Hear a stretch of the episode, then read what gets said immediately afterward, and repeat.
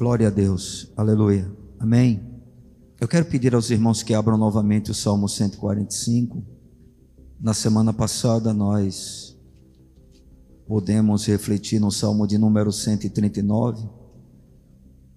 E esta noite eu quero mais uma vez usar um salmo para basear a nossa reflexão. Salmo de número 145. Vamos apenas ler os últimos cinco versículos a partir do 17.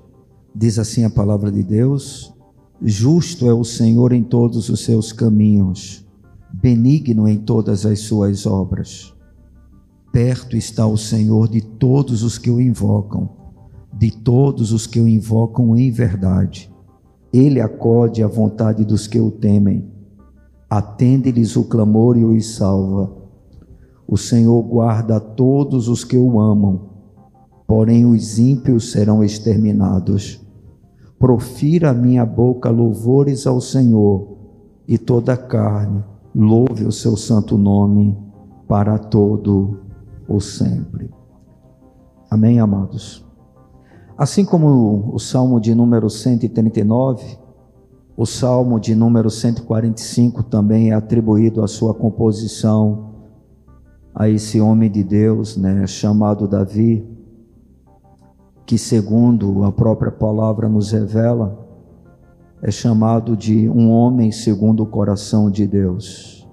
E dentre os 150 salmos que foram compostos e que se constituem o livro de cânticos da nação de Israel, a maior parte esmagadora foi composta exatamente por Davi, alguém que viveu, apesar das suas imperfeições, um relacionamento de uma grande intimidade com o Senhor.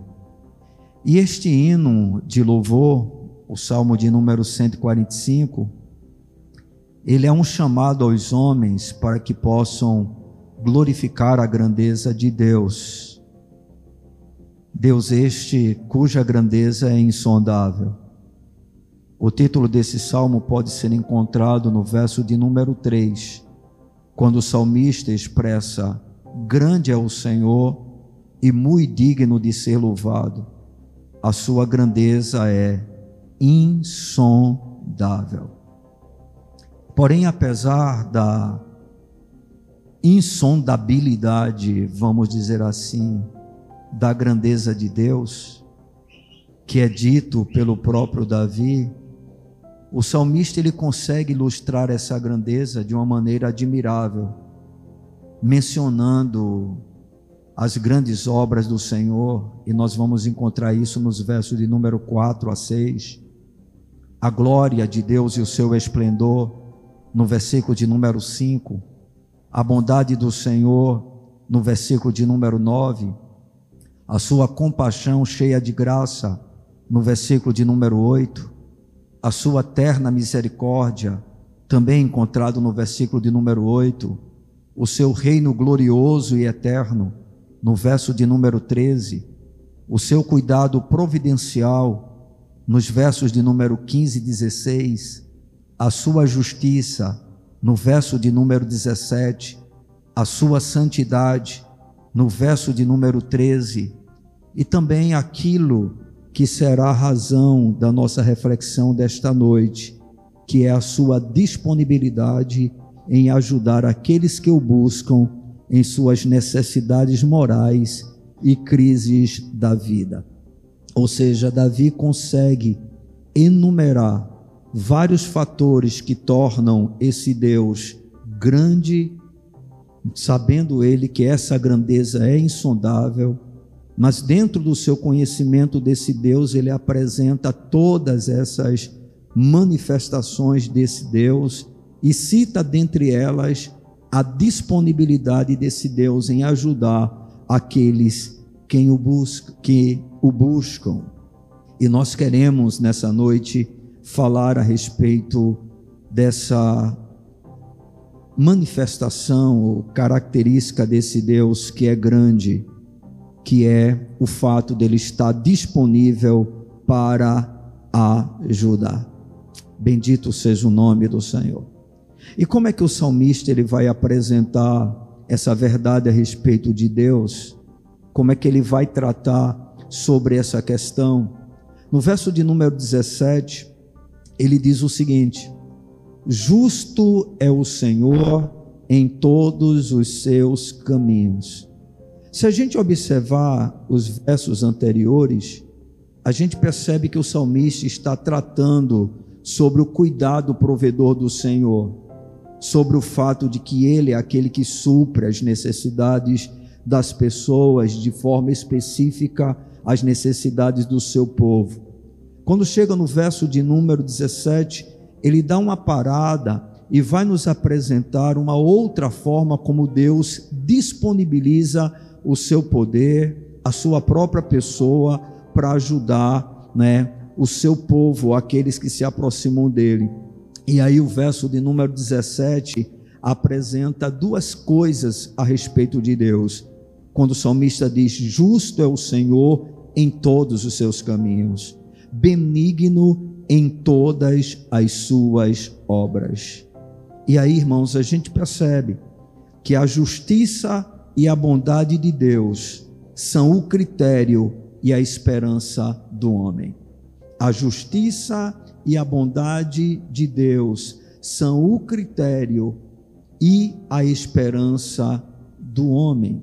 Ou seja, toda expectativa do homem de receber a ajuda de Deus deve estar não em si mesmo, mas no que Deus é. Ou seja, por que que nós podemos contar com a ajuda de Deus? por que, que ele é chamado grande e essa grandeza é insondável, e o salmista vai citar dentro os feitos de Deus que demonstram a sua grandeza, o fato que ele está disponível para ajudar as pessoas que a ele se chegam. Bem, nós podemos ter a certeza disso, porque Deus é justo e ele é bom ou seja, esta disposição de Deus em ajudar está no seu caráter. Não é algo que nós merecemos, não é algo que nós temos alguma coisa, vamos dizer assim, a ver no sentido que Deus me ajuda porque eu sou bom, Deus me ajuda porque eu sou melhor, Deus me ajuda porque eu faço as coisas que o agradam. Não, Deus me ajuda porque Ele é um Deus justo e Ele é um Deus bom. Na justiça de Deus, o que recai sobre nós é a sua ira, mas por causa dessa mesma justiça, Ele derramou a sua ira no seu Filho Jesus Cristo e devido à sua bondade, ele faz com que nós possamos ser alcançados por esta bondade. Ou seja, é por causa do caráter de Deus que eu posso ter a certeza de que ele me ajuda, que ele vai me ajudar, porque Deus é um Deus justo e Deus é um Deus bom. Irmãos, nenhuma injustiça pode ser imputada à pessoa de Deus, inclusive sobre aquilo que acontece em relação à nossa vida, onde nós muitas vezes tentamos impor para Deus a injustiça. Não, Deus é um Deus justo. Se nós conseguíssemos compreender que a única coisa que merecemos da parte do Senhor é a sua ira, nós veríamos todas as coisas que acontecem conosco como um objeto tão somente do seu amor para conosco. Porque apesar de merecermos a condenação e a ira de Deus, Ele é um Deus que nos trata com graça e com misericórdia, porque Ele é um Deus bom. Isso é um fato. E o salmista mostra essa verdade a respeito de Deus, que faz com que ele diga: Grande é o Senhor e muito digno de ser louvado. A sua grandeza é insondável. O Senhor é justo, o Senhor é bom em todas as suas obras. Tudo que vem de Deus é perfeito. Amém? Tiago vai citar isso dizendo que toda boa dádiva e todo dom perfeito vem de onde? Do Pai das luzes, em que não há sombra ou mudança de variação. Ou seja, Deus é o Deus de toda a bondade. Tudo que acontece conosco de bom vem de Deus. E até o que ocorre de mal, quando nós o pertencemos, ele se utiliza para transformar a maldição em bênção, porque ele é o Deus de toda a bondade. Amém, irmãos? Bendito seja o nome desse Deus maravilhoso. No versículo de número 18, o salmista dando continuidade às declarações a respeito da grandeza de Deus, ele faz a seguinte afirmação: Perto está o Senhor de todos os que o invocam, de todos os que o invocam em verdade. Ou seja, Deus é um Deus que está disponível para ajudar, e ele o faz por causa do seu caráter, tendo em vista que ele é justo e ele é bom. Mas essa disponibilidade de Deus em ajudar, ela está relacionada ao comportamento do homem, à atitude do homem. Dentro do texto que nós estamos lendo, nós temos uma revelação da parte do Senhor. E essa revelação nos mostra que Deus não está perto de todas as pessoas. Ok? É um grande engano alguém não fazer parte do povo de Deus e bater no peito e afirmar: Deus está comigo, porque isso não é verdade. Eu já ouvi, inclusive, algumas pessoas, né, até mesmo que se dizem cristãs, e é questionável esse tipo de cristianismo, afirmando assim: mesmo quando eu não conhecia o Senhor, Deus já estava comigo. Provavelmente esse tipo de afirmação ela é feita em cima do fato de tal pessoa não conhecer o que as escrituras dizem. Você pode até ter a consciência de que, mesmo na sua incredulidade, Deus permanecia trabalhando para que você pudesse conhecê-lo, para que você pudesse se arrepender e se achegar para Ele. Mas a palavra de Deus é muito clara, irmãos. Nós não podemos acrescentar a ela absolutamente nada. Tentar mostrar o que a Bíblia não fala é enganar a si mesmo. A palavra do Senhor é bastante explícita nessa questão e o salmista tem consciência disso. E é interessante porque ele até vai um pouco além do que o que nós estamos dizendo agora. Primeiro ele diz: Perto está o Senhor de todos os que o invocam. E nós sabemos que muita gente invoca o nome do Senhor. Católicos invocam o nome do Senhor, espíritas invocam o nome do Senhor, testemunhas de Jeová invocam o nome do Senhor, mormons invocam o nome do Senhor, até muçulmanos, né, que chamam Deus de Alá, invocam o nome do Senhor. Mas aí o salmista, ele para não deixar nenhuma dúvida em relação ao que ele está querendo dizer, ele acrescenta um detalhe nessa busca, nessa invocação, neste clamor a ele. E aí ele diz: "Perto está o Senhor de todos os que o invocam, de todos os que o invocam em verdade."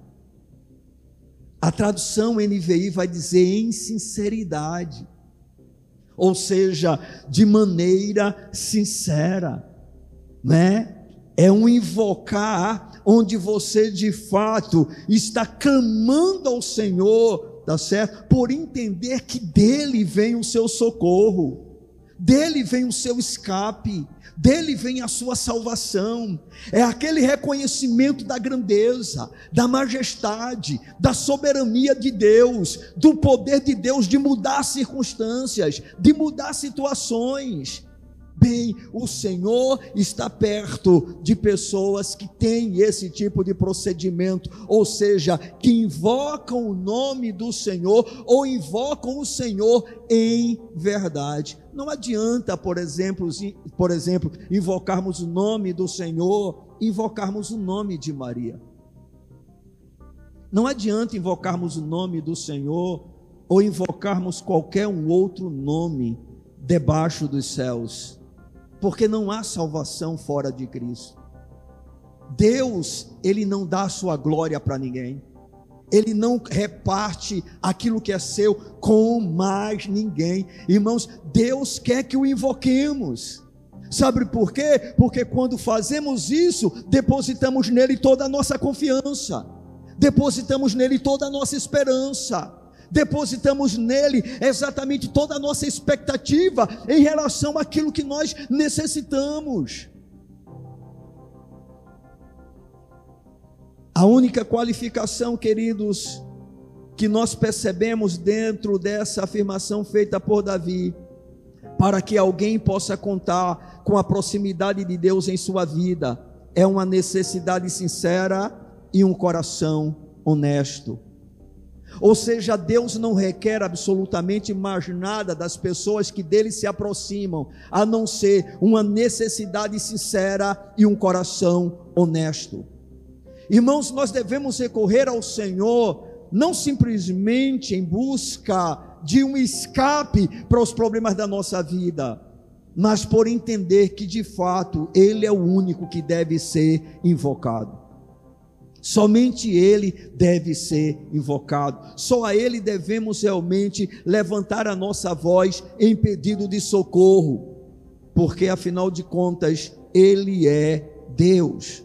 Ele é Deus. Então, esse Deus que é justo, esse Deus que é bom, esse Deus cujo caráter é imutável e que tem esse caráter como sendo a razão da nossa esperança, é onde nós depositamos as nossas expectativas de que de fato Ele esteja disponível para nos ajudar. Porque, irmão, se Deus não fosse quem Ele é, nós não poderíamos contar com a Sua ajuda.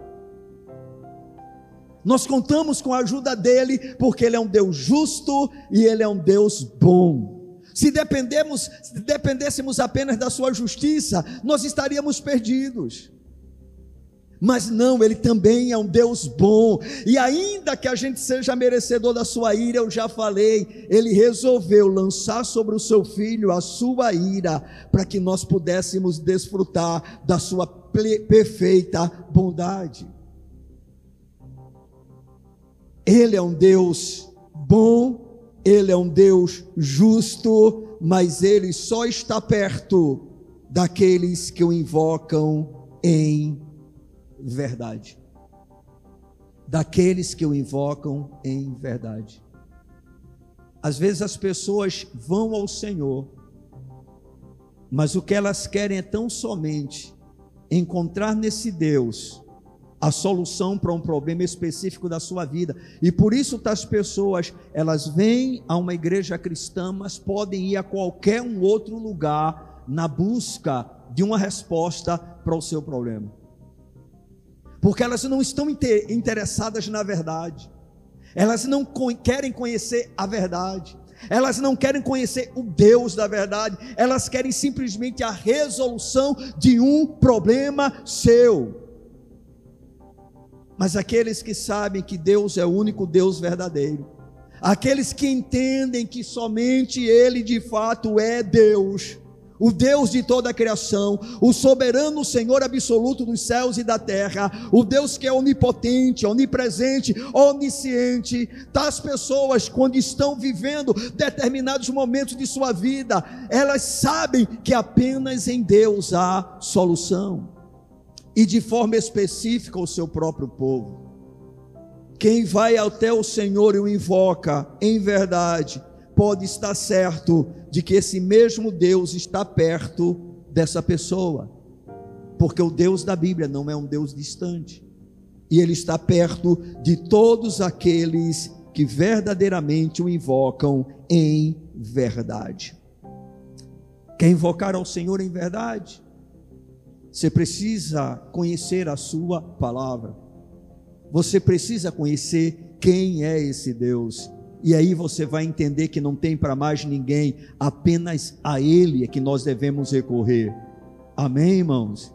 Irmãos, o povo de Deus sabe a quem recorrer. Independente do que aconteça, esse povo sabe a quem recorrer. Amém, irmãos? Recorrer a Deus não é uma loteria, é uma certeza. Não é uma tentativa de se vai dar certo ou não, é uma certeza de que todas as coisas cooperam para o bem daqueles que realmente o amam. Estão entendendo? Não é aquela coisa, vamos ver se vai dar certo. Não, vai dar certo, não importa o resultado. Vai dar certo, não importa o que Deus faça.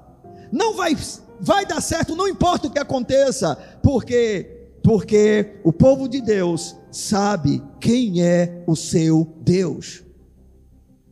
Eu não sei se você conhece o seu Deus, mas deve prosseguir nesse conhecimento até que você possa ter plena convicção de que não há salvação fora dele. Amém, irmãos? Nós não estamos à procura de um Salvador, nós já o encontramos. Ou ele já nos encontrou, como você quiser acreditar. Deus nos achou.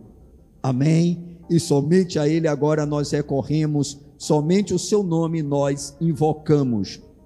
Não há um outro nome maior na boca do povo de Deus que não seja esse mesmo Deus.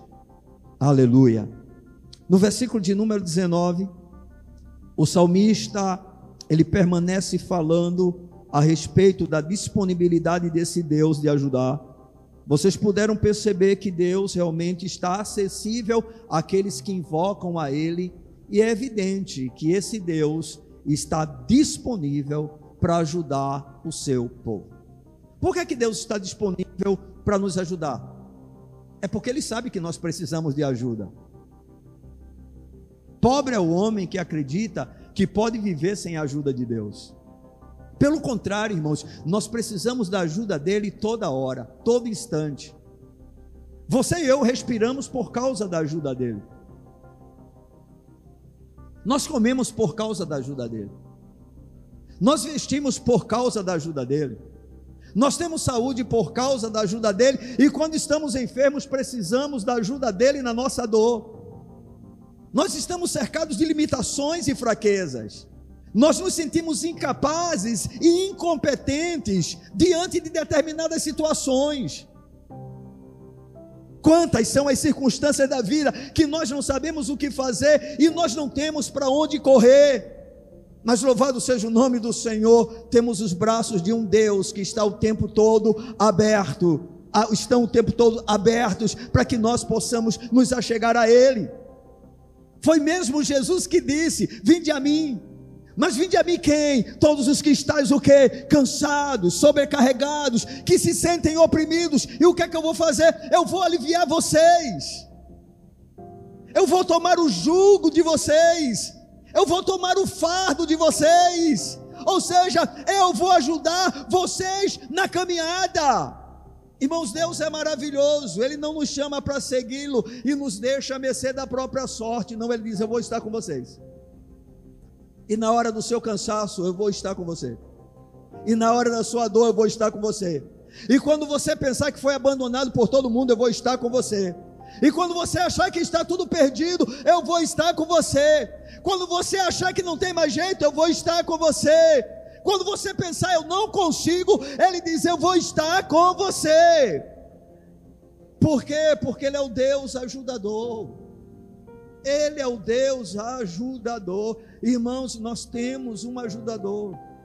É interessante porque quando Jesus Cristo ele vai falar a respeito do Espírito Santo, ele vai usar o termo consolador. Em alguns momentos, ele vai dizer o ajudador. Ou seja, vocês não vão ficar sós. Porque vocês não podem caminhar o caminho que eu proponho para vocês sozinhos.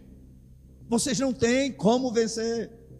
Irmãos, é loucura acreditarmos que podemos nos fortalecer, nos firmar e seguir a Cristo sem a sua própria ajuda. Isso é insensatez da nossa parte. Não, o povo de Deus, no começo da sua caminhada, deve logo, logo aprender: eu não posso viver sem Jesus. Ele disse: sem mim nada podeis fazer. Como vencer os nossos medos? Como vencer as nossas ansiedades? Como vencer as nossas preocupações?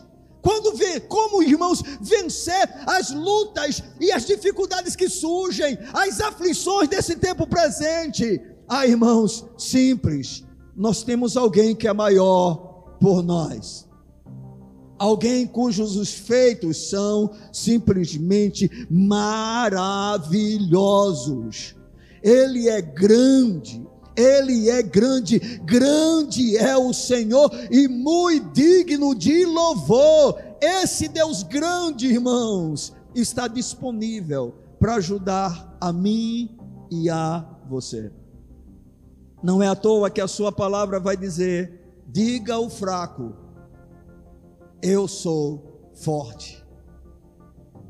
Diga ao fraco, eu sou forte. O que é que a Bíblia diz sobre nós? Que nós somos o quê?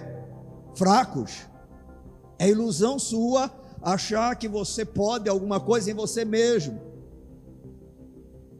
Isso é um conceito, irmãos, moderno que tenta se colocar no evangelho, não é? Algumas igrejas insistem em tentar justamente elevar a condição do homem, mas o homem é pó, o homem é fraco, o homem é barro, o homem, irmãos, é como a Eva que hoje existe e amanhã não existe. O homem, irmãos, ele não é nada em si mesmo. Mas a palavra do Senhor diz: diga o fraco, eu sou forte. Bem, de onde é que vem a nossa força? A nossa força vem daquele que fez os céus e a terra. A nossa força vem daquele que venceu todas as coisas, inclusive a morte. Ele triunfou sobre a morte. E é por isso que Paulo vai dizer: Eu posso todas as coisas, não em mim mesmo, não porque eu sou judeu, não porque eu tenho um temperamento forte, não porque eu seja uma pessoa ousada na minha própria força, eu posso todas as coisas naquele que me fortalece, é Ele quem me fortalece, é nele, irmãos, é nele. Ele é o fortalecedor do seu povo, Ele é o ajudador do seu povo. Na batalha que você se encontra, você não está sozinho. Você tem um Deus para recorrer, você tem um Deus para invocar, e se você o faz em verdade, você pode ter a certeza, Ele está perto. Ele está perto. Deus não é um Deus distante do seu povo. Ele disse: Eu estarei entre vós, eu serei o vosso Deus, vocês serão o meu povo, vocês serão para mim filhos e filhas, diz o Senhor. Ele é um Deus perto, mas Ele está tão perto que Ele não se conteve apenas em caminhar entre nós, Ele resolveu habitar em nós. Aleluia! O povo de Deus é a sua habitação coletivamente como igreja e individualmente como membros do corpo. Bendito seja o nome do Senhor. Temos um Deus, queridos, que com certeza Ele está perto de nós. Amém? Versículo de número 19. A palavra do Senhor diz: Ele acode à vontade dos que o temem, atende-lhes o clamor e os salva. Presta atenção, ok? Justo é o Senhor em todos os seus caminhos, benigno em todas as suas obras, perto está o Senhor de todos os que o invocam, de todos os que o invocam em verdade. E aí eu tenho uma boa notícia para você que está aqui nessa noite e não é um cristão, não entregou a vida a Deus através de Cristo, não faz parte do povo de Deus. Bem, a condição para você é a mesma. Se você invoca o Senhor em verdade, se você entende que precisa dele, se você compreende que ele é a sua maior necessidade, se você percebe que é um maldito pecador e, como tal, está perdido e condenado, e aí descobre que apenas em Jesus há esperança. Bem, eu posso garantir para você que se você invocar o seu nome, Ele te ouvirá, porque Deus não faz acepção de pessoas. Aleluia, aleluia. Irmãos, quantos são os exemplos dentro da palavra do Senhor de homens que não tinham aliança com o Senhor e clamaram a Ele e Ele o ouviu. Lembram-se daquele centurião? Ele não era judeu, ele era romano. Ele poderia até ter o conhecimento do Deus de Israel, mas não fazia parte deste povo. E ele vai até o Senhor através de emissários. E esses emissários clamam a Jesus para que esteja indo na sua casa porque um dos seus servos estava moribundo, estava à morte, e provavelmente aquele homem, sendo um homem com uma condição social boa, já deveria ter feito tudo o que estava ao seu alcance para salvar a vida do seu servo, a quem ele tinha grande estima. E aí os discípulos dizem: Senhor, ele é digno de que tu vás na casa dele, e ele tem feito muitas coisas em prol do teu povo. E o Senhor disse: Eu vou lá. Mas esse centurião, apesar de não ser um judeu, apesar de ser um romano, havia um temor profundo no seu coração em relação ao Deus de Israel. E diante dos comentários ouvidos a respeito de Jesus, da sua vida, de como ele estava procedendo, de como ele estava agindo, esse mesmo centurião, ele manda um novo grupo, porque Jesus está indo para ele. E aí, sabe o que é que as pessoas que vão até ao Senhor dizem: Olha, ele disse que o Senhor não fosse na casa dele, porque ele não é digno de que o Senhor entre na casa dele. Ele disse que o Senhor tem autoridade, ele sabe o que é ter autoridade, e basta apenas uma palavra, apenas uma palavra, apenas uma palavra, e o servo dele ficará curado. E Jesus se admira dessa fé. E Jesus ouve o clamor desse homem. Lembram-se de Bartimeu? Jesus, filho de Davi, tem compaixão de mim. Jesus, filho de Davi, tem compaixão de mim. Irmãos, todo aquele que invoca o nome do Senhor, o Senhor está disponível a ajudá-lo. Quando de fato tal tipo de invocação é verdadeira, é fruto de um coração sincero. Porque isso faz parte da grandeza de Deus. Irmão, só um Deus grande como o nosso para amar pecadores como nós.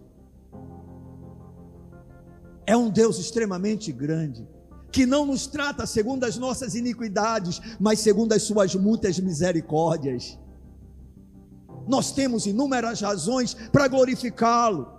E sem sombra de dúvidas, podemos dizer: grande é o Senhor e muito digno de ser louvado. Ele é digno. Homens não são dignos de serem louvados, mas o Senhor é, porque Ele é grande. Ele é grande, Ele é grande. Os seus feitos, as suas obras são incomparáveis. O seu reino é eterno. Ele é o Senhor absoluto dos céus e da terra. Bendito seja o seu nome. Aleluia. Dentro desse versículo de número 19, queridos, nós podemos aprender que Deus, ele cumpre o desejo dos que o temem e também os salva. Observem, ele acode à vontade do, dos que o temem. Ou seja, ele ouve o clamor, ele atende às orações, ele atende às súplicas, ele atende às petições daqueles que o temem. Por quê? Porque ele quer nos ajudar. Amém. Agora é evidente que quando o salmista ele fez esse tipo de afirmação a respeito de Deus, é claro que Davi estava pensando em um homem que verdadeiramente teme ao Senhor, cujas orações estão em harmonia com a vontade de Deus. Porque o fato de Deus acudir à vontade daqueles que o temem, não quer dizer que Deus vai realizar cada vontade do coração do homem. Não, irmãos, o temor ao Senhor nos leva a desejarmos que a vontade dEle, que é sempre boa, agradável e perfeita, seja realizada na nossa vida. Irmãos, um crente que anda em harmonia com o Senhor, ele vai ter plena certeza de que, independente do seu fervor nas suas orações, ele terá uma resposta da parte de Deus, e mesmo que essa resposta não seja aquela que ele aparentemente deseja, no final será a resposta que ele precisa, porque Deus nunca falha. Deus nunca falha. E Ele sabe o que nós necessitamos. Ele sabe a hora de tirar o espinho na carne, mas Ele sabe quando é necessário que o espinho permaneça. Ele sabe a hora de acalmar a tempestade, mas Ele também sabe a hora que a tempestade deve chegar. Estão compreendendo, irmãos? Quando nós realmente tememos ao Senhor, quando é um temor verdadeiro, fundamentado na Sua gloriosa palavra, um temor que vai acontecendo por experiências com esse próprio Deus e um conhecimento das Escrituras sagradas. Nós vamos sendo levados a orarmos em harmonia com a palavra de Deus. E aí as nossas orações, por mais que haja desejo no nosso coração para que aquilo que nós estamos colocando diante dele se cumpra, a gente sempre vai dizer: Senhor, seja feita a tua vontade. Não foi isso que Jesus nos ensinou? E ele não nos ensinou apenas na teoria, ele o fez na praticidade da vida. Quando seus discípulos chegaram para ele e disseram: Mestre, ensina-nos a orar como João Batista tem ensinado os seus discípulos. Então Jesus disse: Vocês devem orar assim: Pai nosso que estás nos céus, santificado seja o teu santo nome. Venha a nós o teu reino seja feita a tua vontade, assim na terra como nos céus. Mas aqui para nós, irmãos, falar verdades é uma coisa muito fácil com a boca. Só que com Jesus nunca foi apenas palavra, era a expressão da sua vida. Foi ele mesmo que disse: Agrada-me, ó Pai, fazer a tua vontade. O Senhor se agradava, o Deus Todo-Poderoso se agradava de Jesus, porque Jesus fazia o tempo todo a vontade do Pai. Mas, irmão, Jesus viveu um momento extremamente difícil. Foi quando ele teve que enfrentar a cruz. E ele sabia o que lhe aguardava. Ele sabia o que o esperava. E aí ele foi até o Getsemane. E chegando no Getsemane, diz as Escrituras que Jesus, ele agonizou. Lucas vai afirmar que a tensão na vida de Cristo foi tão grande, mas tão grande que ele soou gotas de sangue. Não dá nem para a gente imaginar o que seja isso. Tamanha era a pressão que Jesus estava sofrendo. E não era necessariamente por causa dos espancamentos, dos espinhos da, da, da coroa, né, dos açoites. Não, não era somente isso. Ele haveria de sofrer a justa ira de Deus. O cálice da ira de Deus, Jesus teria que tomar todinho, não ficaria uma única gota. E Jesus entendia o que isso significava. Ele carregava um corpo humano e teria que sofrer a justa justiça de Deus para que eu e você pudéssemos ser justificados e reconciliados com o Pai. Bateu um desespero em Jesus. Nós não sabemos em que dimensão isso foi acontecer, mas uma coisa é certa: Jesus estava em plena agonia. E lá no Evangelho de Mateus, no capítulo de número 26, o verso de número 39, Jesus, no seu desespero ante aquilo que ele haveria de sofrer, diz a palavra do Senhor, adiantando-se um pouco, prostrou-se sobre o seu rosto, orando e dizendo: Meu Pai,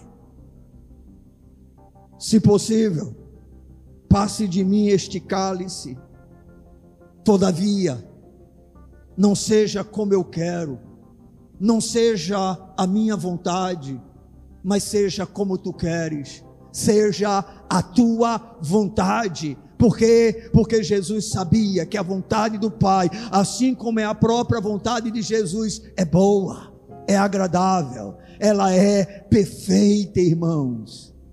Aleluia. É essa oração que o Senhor tem prazer de responder. Porque quando vier um sim, o povo dele glorifica. Quando vier um não, o povo dele glorifica. Quando o pai estiver em silêncio, o povo glorifica. Por quê? Porque teme a esse Deus e sabe que Ele é bom, e sabe que Ele é justo, e sabe que Ele está disponível para ajudar. Irmão, quando Deus não fizer algo específico por nós, é porque simplesmente é o melhor para a nossa vida. Não adianta ficar correndo de um lado para o outro tentando uma resposta diferente. Porque você vai terminar ouvindo uma vinda de Satanás. Tem muita gente que comete erros profundos por causa disso. Porque quer uma resposta favorável diante da sua petição. Deus sabe o tempo para todas as coisas. Deus sabe o melhor para cada um de nós.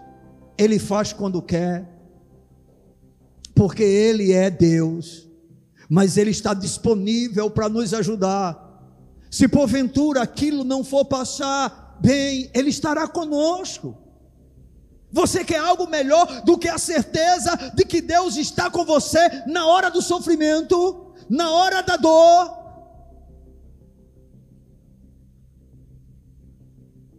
Isso compensa, irmãos, qualquer coisa que porventura nos possa faltar. O problema é chegarmos nessa dimensão, é vivermos esta realidade que nós estamos apresentando. Ele acode à vontade dos que o temem, atende-lhes o clamor e os salva.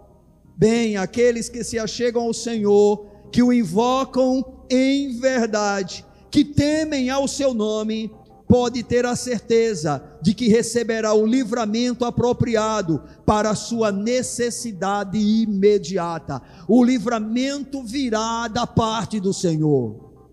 Amém, irmãos? Qual é o livramento? Eu não sei. Só Ele sabe. Só Ele sabe, irmãos. Nem sempre Ele nos livra como a maioria das pessoas querem ser livradas, não é? A gente tem uma mania de se apegar às histórias sagradas, aonde a gente vibra apenas com os milagres que aconteceram, né? É fantástico a gente ver Daniel na cova dos leões e os leões não terem a capacidade de devorá-lo. É fantástico a gente ler a história de Sadraque, Mesaque e Abidenego, não é? E ver que o fogo não foi suficiente para consumi-los. É fantástico ver Elias sendo alimentado pela viúva, né? Durante muito tempo, a farinha não cessava. Né? Desculpe, irmão, se eu estou confundindo Elias com Eliseu, eu sempre troco. Eu já estou explicando, porque pode ter alguém aqui que conhece mais Bíblia do que eu e diga: ei, o pastor está errado, tá bom? Faz parte, sou cheio de limitações, né? Mas a gente se alegra. A gente se alegra com a saída de Pedro da prisão de maneira sobrenatural. A gente se alegra com a multiplicação de pães e peixes. A gente se alegra, irmãos, com tanta coisa. Quando a gente vai lá para aquela listagem de Hebreus dos heróis da fé, a gente se alegra com todos aqueles que receberam livramentos maravilhosos da parte do Senhor.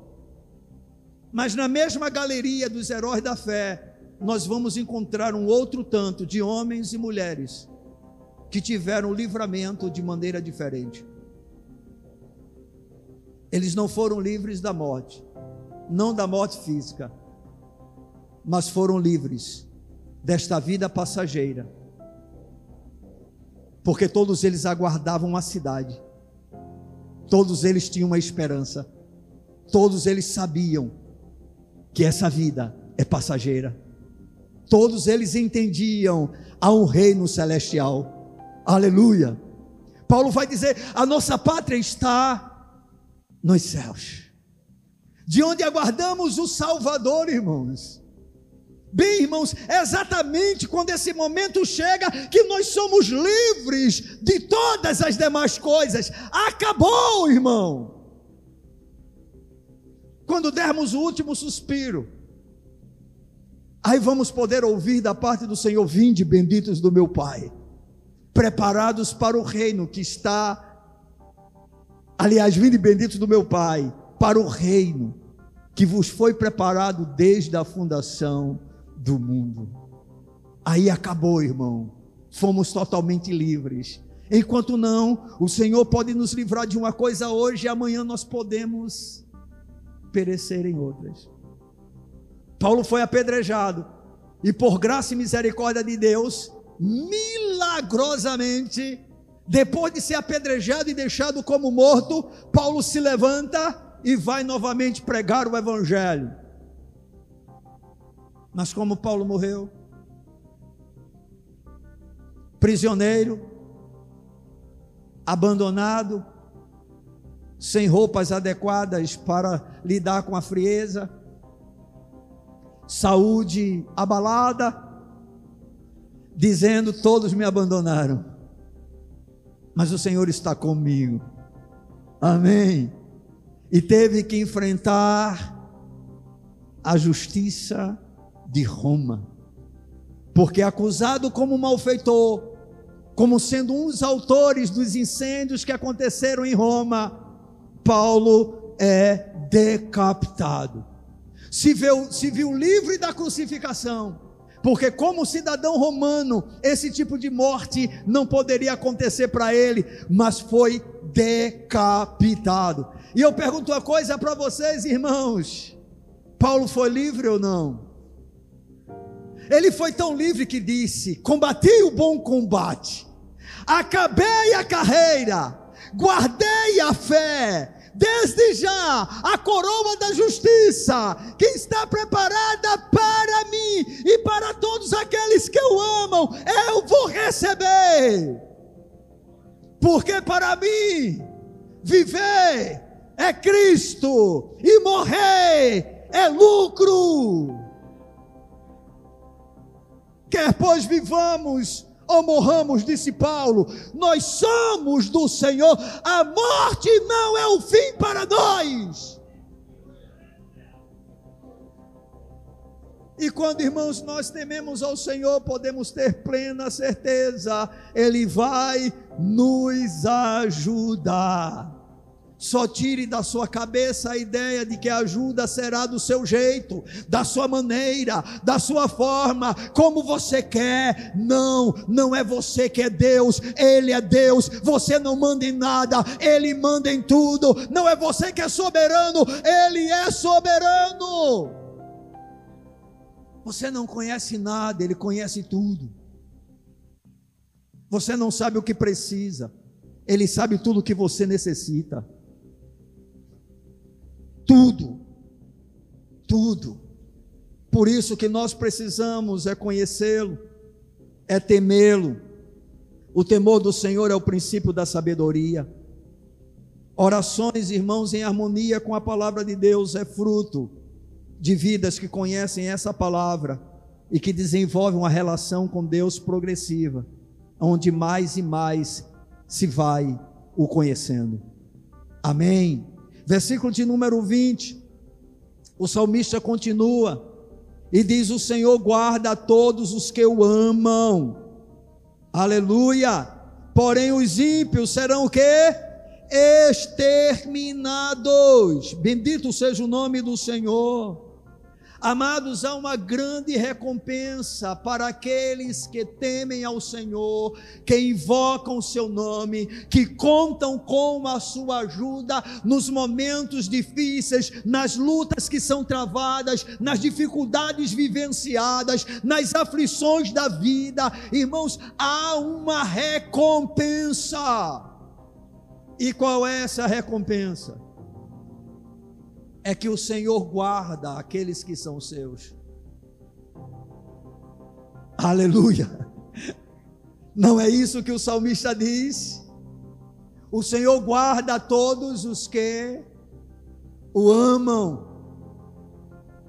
Percebam, irmãos, que o que nos identifica como povo de Deus é o nosso amor para com Ele não é o fato de fazermos parte de uma instituição religiosa, não é o estarmos dentro de um templo. O povo de Deus tem uma característica peculiar: esse povo ama o seu Deus.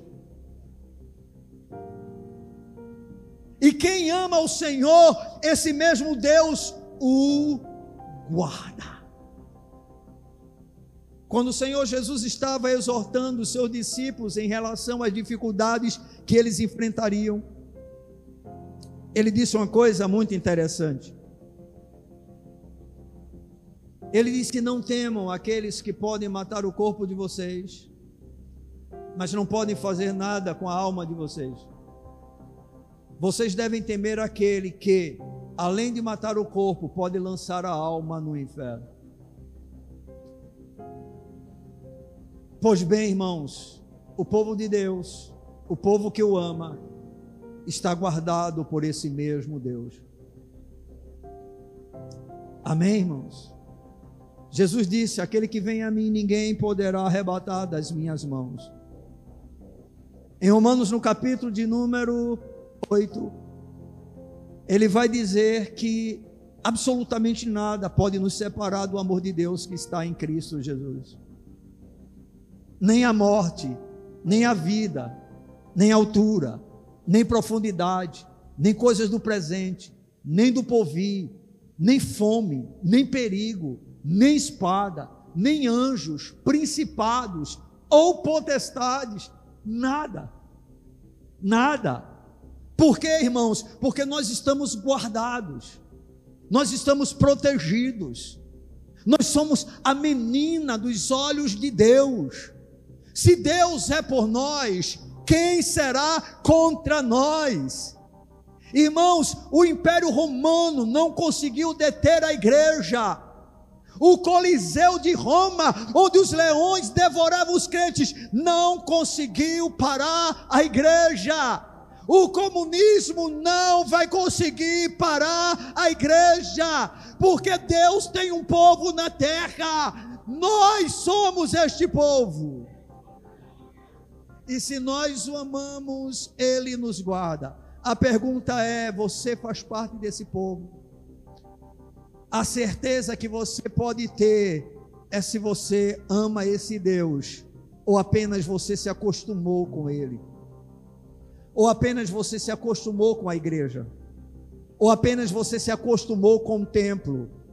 Irmãos, não é isso que a Bíblia diz. Aqueles que são guardados pelo Senhor, irmãos, isso não é preciso ter uma grande fé é necessário apenas entender: existe um Senhor, existe um Salvador, e em meio às nossas limitações, dependermos dEle. E a cada dia lutarmos para que possamos realmente demonstrar que nós o amamos. Como é que fazemos isso? Bem, Jesus falou: aquele que me ama, guarda os meus mandamentos. Aquele que me ama, tem prazer na minha casa. Aquele que me ama tem prazer em adorar o meu nome. Aquele que me ama tem prazer em me servir. Irmãos, são estes os que fazem parte do povo de Deus. Por que, que nós vemos a igreja da maneira como está? Porque, irmão, sinceramente falando, a igreja hoje está extremamente misturada com pessoas que realmente não têm ainda uma aliança verdadeira com Deus, e é só observar a maneira como elas vivem. Elas são desonestas, elas são mentirosas, elas são prostitutas, elas são imorais, elas são idólatras, elas são avarentas, elas fazem tudo que desagrada a Deus, mas quando chega no dia de domingo, ou seja, no dia semelhante, estão na casa do Senhor, cantando para Ele, ministrando a Ele, mas essas pessoas realmente não o amam.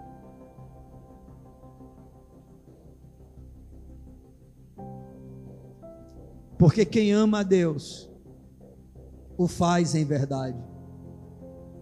Eu tenho aprendido, irmãos, na minha vida que amor não é sentimento, já disse isso em outras ocasiões. Amor é uma decisão da vontade.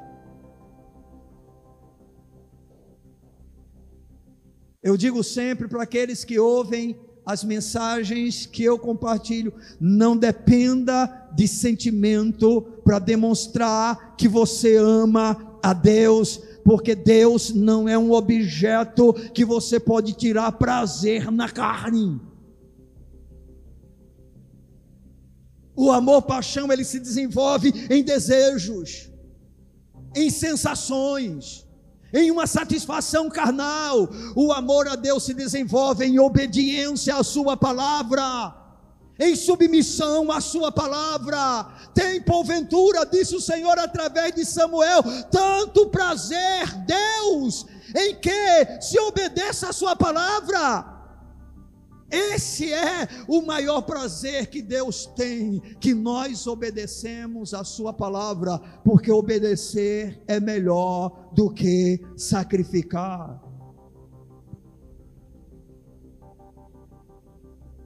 A grande recompensa daqueles que realmente amam ao Senhor é que eles são guardados por esse mesmo Senhor.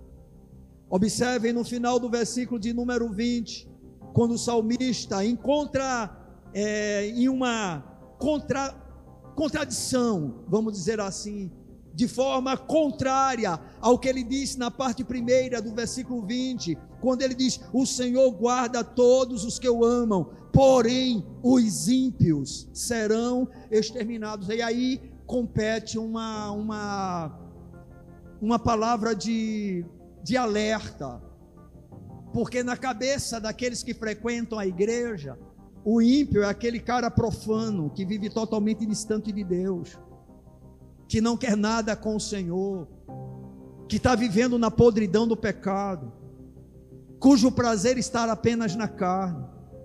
O seu deleite é fazer a sua vontade, como disse Paulo lá aos Efésios que nós andávamos segundo o curso deste mundo, fazendo a vontade da carne e dos pensamentos, e éramos por natureza o que? Filhos da ira como os demais.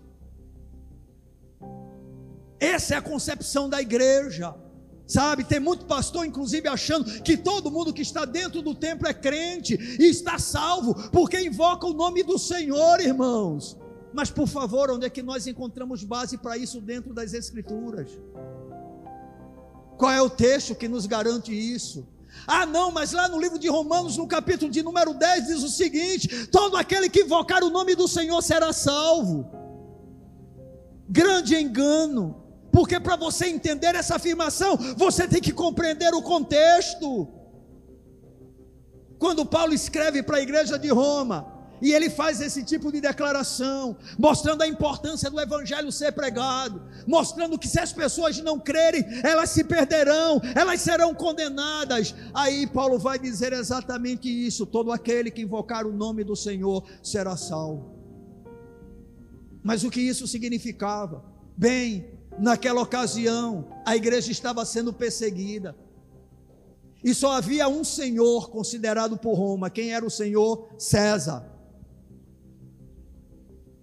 Todo cidadão romano e dos impérios submissos a ele teria que dizer: Quírio César, César é o Senhor, César é o Senhor. E se porventura alguém ousasse dizer o contrário, o que é que aconteceria? A pena de morte estava decretada, porque apenas César era o rei, César era o Senhor. E aí, meus irmãos, Paulo diz: todo aquele que invocar o nome do Senhor será salvo. Vocês não sabem, mas muitos crentes morriam instantaneamente pela espada de Roma, simplesmente porque, quando questionados, perguntavam: Kyrios César, eles diziam Kyrios Christos. Kyrios Christos. Jesus é o Senhor. Sabe qual era a pena? Morte espada de Roma. Ou seja, não é essa vulgaridade que eu e você chamamos de Jesus de Senhor, que zombamos do nome dele, que profanamos o seu nome, usamos o nome de Jesus à toa, desonrando um dos mandamentos que diz: Não tomarás o nome do Senhor teu Deus em vão. Sabe por que a gente chama muito Jesus aqui de Senhor? Porque não há oposição. Porque não há perseguição. E aí todo mundo diz: Jesus é o Senhor. Não, irmãos. Não é isso que a palavra nos revela. A palavra nos mostra com clareza que é preciso amar ao Senhor. E quem o ama é o que? Guardado por ele. Guardado de quê, irmãos? Da morte eterna. Observe o texto. Porém, os ímpios serão que? Exterminados. E quem são os ímpios? quem não ama ao Senhor. O texto é simples, irmãos. O Senhor guarda todos os que o amam. Aí, em contraste a isso, porém, os ímpios serão exterminados. Quem são os ímpios, irmãos? Os que não amam. Os que não amam ao Senhor. Irmãos, aos olhos de Deus, o ímpio é todo aquele que não ama ao Senhor. Então, eu posso dizer que a igreja tem muitos ímpios.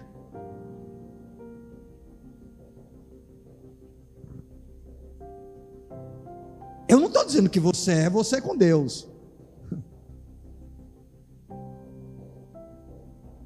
Eu estou dizendo o que a palavra de Deus diz. Se Deus não é a pessoa mais amada por você, se Deus não é a pessoa que você tem mais prazer, se Deus não é a pessoa que você encontra mais satisfação, bem, provavelmente você não ame. E se você não ama, não sou eu que estou chamando. A palavra está dizendo que o Senhor guarda quem? Aqueles que o amam. Porém, os ímpios serão que exterminados. Qual é a vida que Deus preserva? A vida daquele que o ama. Estão entendendo, irmãos? Batismo nas águas não é passaporte para o céu. Membresia de uma denominação não é passaporte para o céu. Ter Bíblia e frequentar um templo não é passaporte para o céu. Passaporte para o céu é regeneração, é justificação, é santificação, porque tudo isso é consequência de uma experiência com o Senhor, onde Ele se torna o amado da nossa alma. Enfrentando lutas, muitas vezes tropeçando e às vezes até experimentando quedas mas não permanecendo no mesmo estado, se levantando e prosseguindo para o alvo. Por irmãos? Porque Jesus não veio buscar um povo perfeito, perfeito é Ele. Jesus veio buscar um povo que o ama. E como é satisfatório saber que apenas o amor dele para conosco é perfeito, e não o nosso amor para com ele. Mas algumas coisas podem identificar se nós o amamos ou não. Se você, por exemplo, ama o pecado, você não pode amar ao Senhor. É impossível. Os dois são opostos. E o Senhor guarda aqueles que o amam, porém os ímpios eles serão exterminados. Deus está disponível para ajudar. Podemos ter essa certeza e esperança por causa de quem Ele é. Podemos ter a plena certeza de que Ele está perto de todos os que o invocam em verdade, em verdade, e acode à vontade, ou seja, satisfaz a vontade dos que o temem.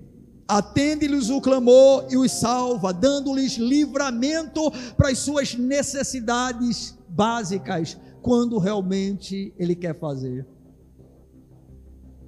O Senhor guarda todos os que o amam, porém os ímpios serão exterminados. E aí o salmista vai concluir esse salmo dizendo: Profira a minha boca louvores ao Senhor, e toda a carne louve o seu santo nome para todo o sempre. Aleluia. Amados, à medida em que nós conhecemos a grandeza de Deus, à medida que nós realmente temos a certeza de que Deus é grande e Ele é digno de ser louvado, e que dentro desta grandeza é manifestada a Sua disponibilidade para nos ajudar, bem, o resultado disso, desse conhecimento, é que a nossa boca vai louvar o seu santo nome, vai engrandecê-lo, vai adorá-lo, porque ele é digno. O salmista começa esse salmo dizendo: Exaltar-te-ei, ó Deus meu e Rei, bendirei o teu nome para todo sempre, todos os dias te bendirei e louvarei o teu nome para todo sempre. Grande é o Senhor e muito digno de ser louvado, a sua grandeza é insondável, é simplesmente inescrutável, porém, dentro daquilo que ele se revela nós podemos ter o conhecimento dessa grandeza em algumas das suas manifestações, dentre elas, que Ele está disponível para nos ajudar. Saiamos daqui nesta noite, mais uma vez, com a certeza: Deus está disposto a nos ajudar. Amém, irmãos? Glorificado seja o Senhor. Esse é o resultado, queridos na vida daquele que realmente entende isso. Louvor a Deus é o que todo aquele que conhece um pouco dessa grandeza vai fazer. E aí, para a gente concluir essa reflexão, eu queria dizer que a grandeza de Deus, apesar de ser insondável, insondável, ela pode ser observada por nós de uma forma bem especial, na sua disponibilidade em nos ajudar quando nós o tememos e o invocamos em verdade. A estes que procedem assim, Deus atende o clamor, os salva e os preserva da exterminação. Mantém a sua alma, sustenta a sua fé nenhum daqueles que são do Senhor se perderão. Aleluia. São estes, queridos, cujas bocas proferem louvores a Ele. São estes, os que o amam, os que o temem, os que o invocam em verdade. São estes que glorificam o nome do Senhor. Amém. Vamos ficar de pé na presença do nosso bom Deus.